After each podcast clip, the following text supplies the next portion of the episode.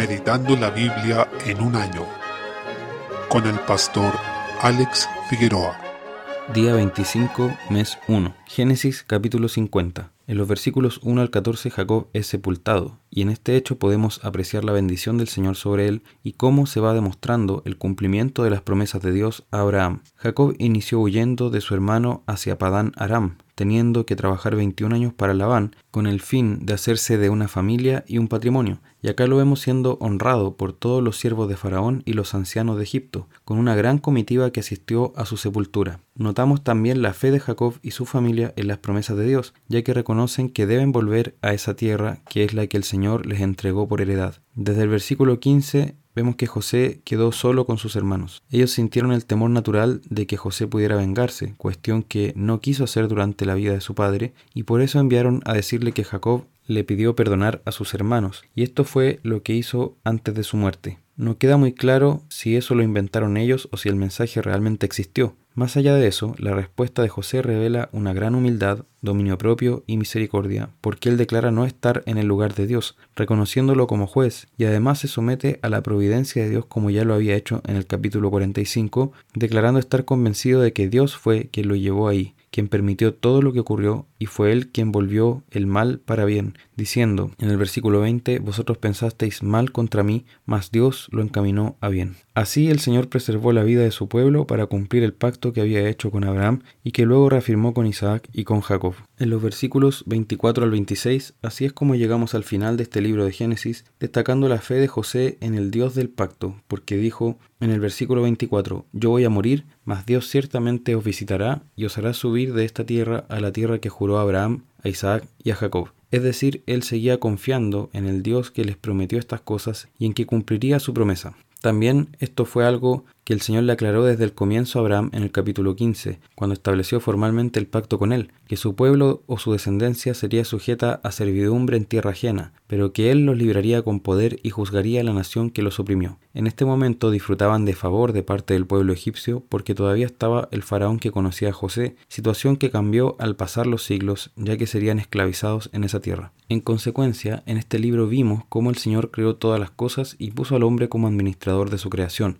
pero luego se produjo la desobediencia de Adán y Eva, que trajo la muerte y la corrupción a lo creado. Sin embargo, Dios prometió a un Salvador en Génesis 3.15, un nacido de mujer que aplastaría la cabeza de la serpiente, y también anunció el conflicto provocado por la persecución de los rebeldes al Señor contra quienes creen en su nombre y en sus promesas, es decir, su pueblo. Desde ahí en adelante nos va aclarando quiénes compondrían ese pueblo y va arrojando cada vez más luz sobre la identidad del Salvador. El Señor dio un gran anticipo del juicio final a través del diluvio, cuando la maldad se multiplicó en la tierra y también demostró su juicio contra la rebelión humana organizada en la torre de Babel. Luego de eso llamó a Abraham para levantar a su pueblo en su descendencia, y confirmó su pacto con Isaac y Jacob, demostrando que sería solo por su poder que estas promesas podrían ser cumplidas, al derribar sobrenaturalmente todos los obstáculos que se iban interponiendo para que esto ocurriera. Así, el libro termina con la promesa de que el Salvador sería un rey que vendría de Judá y nos muestra cómo el pueblo del pacto va tomando forma al multiplicarse la descendencia de Abraham,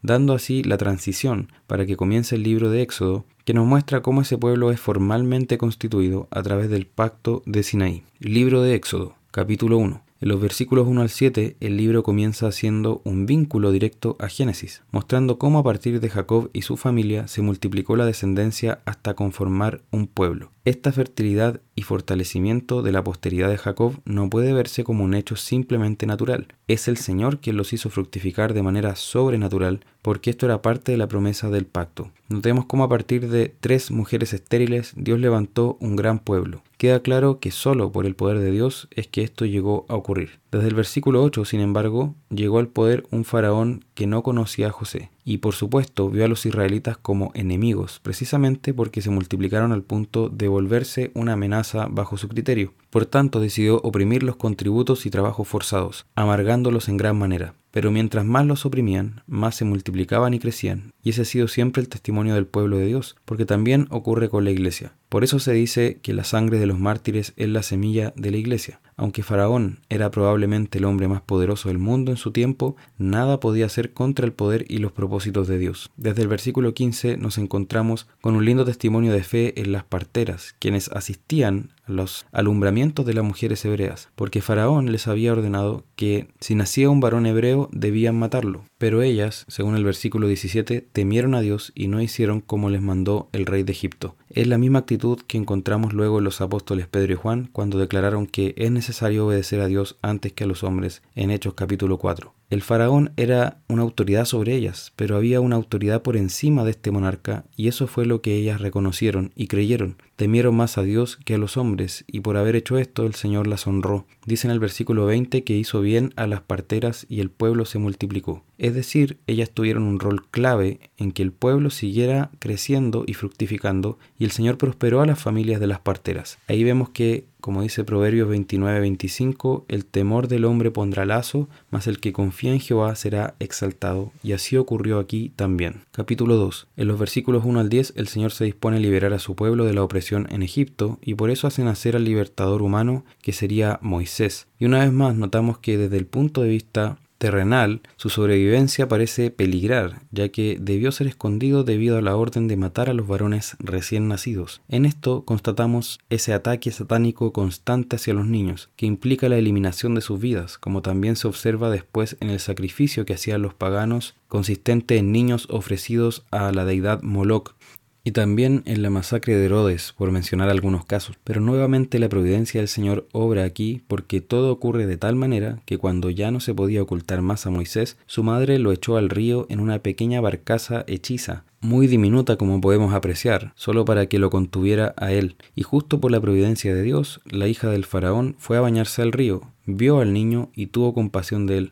incluso luego de reconocer que era hebreo. Qué ironía que la misma hija del faraón, ese que ordenó matar a todos los nacidos hebreos, tuvo compasión de este bebé, quien terminaría siendo el libertador de su pueblo y el agente de juicio contra Egipto. Y la misma madre de Moisés terminó siendo la nodriza que lo cuidó y crió, por instrucción de la hija del faraón. Así comprobamos que el Señor dirigió todas las cosas para que sucedieran de esta manera, y en esto también premió la fe de los padres de Moisés, quienes pasarían a la historia por ello. En Hebreos 11:23 dice, por la fe Moisés cuando nació fue escondido por sus padres por tres meses porque le vieron niño hermoso y no temieron el decreto del rey. No fue el simple amor por su hijo el que lo movió a hacer esto, sino la fe en el Señor y en sus promesas. Y el Señor es quien se agrada de esa fe y nos concede mucho más de lo que pedimos y entendemos. Salmo 21. Se trata de un salmo real, ya que habla de la bendición y el bienestar del rey ungido por Dios y apunta al ministerio del Mesías como rey y pastor de su pueblo parece ser una respuesta a lo pedido en el Salmo 20. El rey David da gracias al Señor y lo exalta por haberle dado la victoria y haberlo coronado sobre sus enemigos. En último término,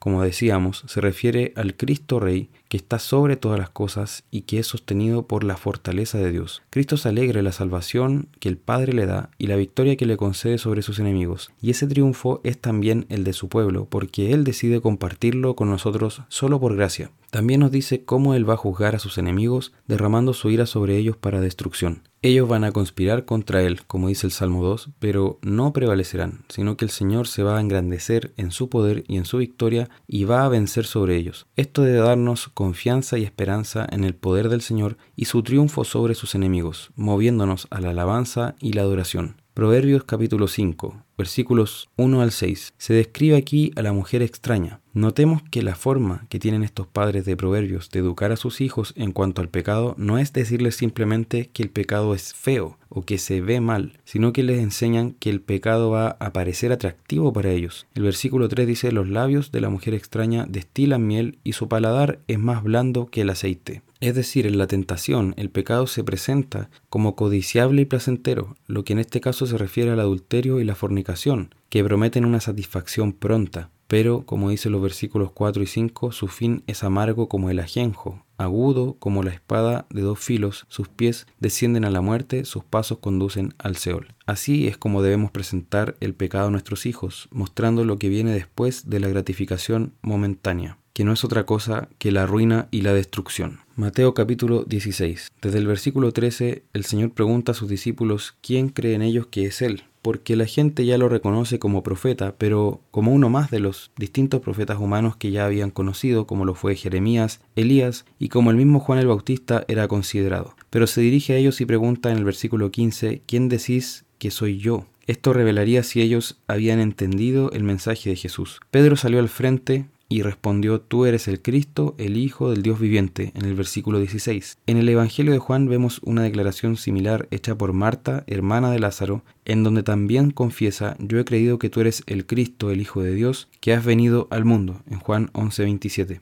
Esta declaración es la roca sobre la cual está fundada la Iglesia. Es la declaración base, esencial, fundamental e imprescindible en todo cristiano, en todo tiempo y lugar. Es muy relevante que para llegar a ser esta declaración tiene que haber una revelación del Padre directamente a nuestro espíritu. No podemos llegar a esta conclusión simplemente por ingenio humano o por mera investigación ya que no es una declaración que surge solo de un razonamiento que podamos hacer, sino de un corazón transformado por el Espíritu de Dios. Por tanto, debe haber una obra del Espíritu Santo para que podamos confesar nuestra fe en Cristo. En el versículo 18, dado que se trata de algo tan significativo, el Señor cambia el nombre de Simón a Pedro, relacionándolo con esta confesión de fe que es la roca sobre la cual está edificada la iglesia. Se discute sobre quién es la roca en este pasaje. La Iglesia Católica Romana particularmente dice que la roca es el mismo Pedro y que en él fue establecida una sucesión apostólica que inicia con él como primer papa y continúa a lo largo de la historia hasta llegar a la actual, pero es realmente una blasfemia pensar que la Iglesia de Cristo está fundamentada sobre un ser humano de carne y hueso, mortal y pecador también. Solo puede estar fundamentada sobre Cristo y la fe en Él, como dice el apóstol Pablo, justamente hablando de la Iglesia, en 1 Corintios 3:11, donde sostiene, porque nadie puede poner otro fundamento que el que está puesto, el cual es Jesucristo. Y dice que las puertas del Hades no prevalecerán contra ella, es decir, contra la Iglesia, en el versículo 18. Eso significa que las puertas de la muerte, del sepulcro, no van a poder retener a la iglesia, lo que es una gloriosa declaración de victoria, ya que el enemigo que hasta ahora nos ha vencido una y otra vez, sería vencido a su vez por Cristo, quien nos permite tener victoria sobre esas puertas del sepulcro que de otra manera nos retendrían para siempre, la iglesia vencerá sobre la tumba. En el día final los cerrojos serán rotos y saldrán de esas tumbas los creyentes, triunfantes en Cristo. En cuanto al versículo 19, también se ha especulado mucho sobre las llaves del reino y la iglesia de Roma en este caso sostiene que ella misma, como institución, el papado, tiene esas llaves y decide quiénes están fuera y quiénes están dentro del reino. Eso es una distorsión de la verdad porque es cierto que la iglesia recibe estas llaves del reino. No solo Pedro, y esto lo comprobamos después en el capítulo 18 cuando se refiere a la disciplina eclesiástica, donde también habla en términos muy parecidos. Dice en el versículo 19 de ese capítulo, todo lo que atares en la tierra será atado en los cielos, y todo lo que desatares en la tierra será desatado en los cielos. Y ahí lo vemos aplicado a la iglesia. Lo más certero de concluir es que estas llaves del reino se refieren a la autoridad de la Iglesia como agente del reino de Dios, y eso se ejerce por la predicación de la palabra. Así es como se abre el reino al abrirse el cielo por medio de la predicación del Evangelio trayendo salvación a los hombres, y por otra parte, con la disciplina eclesiástica y el orden de la Iglesia, ella tiene la tarea de discernir quiénes son los discípulos y quiénes son falsos profesantes. En los versículos 21 al 23, el Señor anuncia su padecimiento y muerte a sus discípulos, anticipando que Él va a morir y luego a resucitar, cosa que les anunció varias veces, pero que los discípulos nunca llegaron a entender a cabalidad mientras Él vivió. Y ante eso, el mismo Pedro, que había destacado tanto en su declaración de fe, se siente con la atribución ahora de reprender a Jesús y darle un consejo, como si él pudiera ponerse por sobre el nivel de Jesús o siquiera a la par. ¿Quién podría aconsejar al Señor? Solo alguien que está muy envanecido y lleno de soberbia se atrevería a siquiera pensar tal cosa. Y en esa actitud le dijo al Señor, en el versículo 22, Ten compasión de ti, en ninguna manera esto te acontezca. Y el Señor le responde de manera muy dura, diciéndole, en el versículo siguiente, Quítate delante de mí, Satanás, me eres tropiezo, porque no pones la mira en las cosas de Dios, sino en las de los hombres. Realmente Pedro no estaba viendo nada como debía verlo, contrario a lo que había pasado con su declaración anterior. Notemos que la autocompasión va a ser algo que constantemente Satanás va a usar para tentar nuestros corazones, pero no debemos sentir lástima de nosotros mismos. Cristo describe esta autocompasión, este ánimo de preservar nuestra vida, de no gastarnos ni morir por él, como poner la mira en las cosas de los hombres en las cosas de esta tierra. Sin embargo, la psicología y el mundo nos llaman a esta autocompasión, presentándonos como víctimas de nuestras circunstancias y nos enseñan a poner la mira en buscar nuestra propia felicidad. Notemos que hablar de esta manera a nuestros hermanos equivale a hacer el trabajo de Satanás, por tanto debemos tener mucho cuidado para no caer en esta lógica. Desde el versículo 24 vemos que contrario a lo anterior, el Señor nos dice que el que quiera seguirlo va a tener que negarse a sí mismo, tomar su cruz e ir en pos de él. La imagen de tomar la cruz para ellos debió ser muy clara, una ejecución pública llena de humillación en medio del menosprecio de la gente y la persecución de las autoridades. Jesús usó la imagen de esta ejecución, que era la más terrible de todas, para describir lo que significa seguirlo. Pero el creyente no tomará la cruz llorando ni lamentándose por tener que hacerlo, sino encontrando en Cristo el valor supremo de todas las cosas, aquello que es digno de entregar la propia vida, porque aun cuando ganáramos todo el mundo, de nada nos aprovecharía sin Cristo. Nadie ha estado ni siquiera cerca de ganar todo el mundo, pero incluso si lo hiciera alguna persona en algún lugar, en algún tiempo, de nada serviría si no ha creído en Jesús, pues perdería su alma para siempre. Además, Jesús afirma aquí su autoridad como juez universal, quien juzgará a los vivos y a los muertos, y eso equivale a afirmar también su divinidad,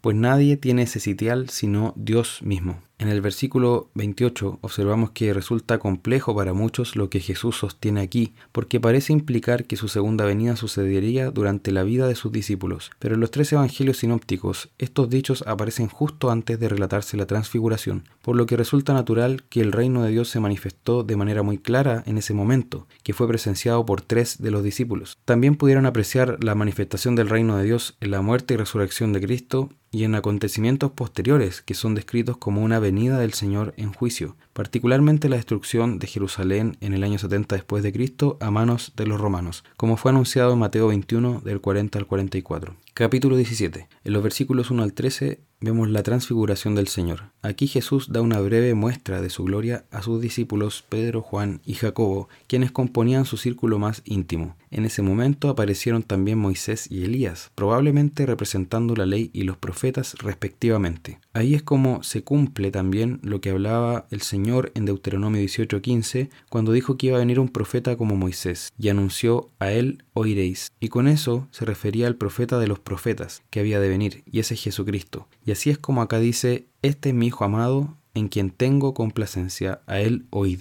en el versículo 5, lo que nos recuerda ese a él oiréis de Deuteronomio.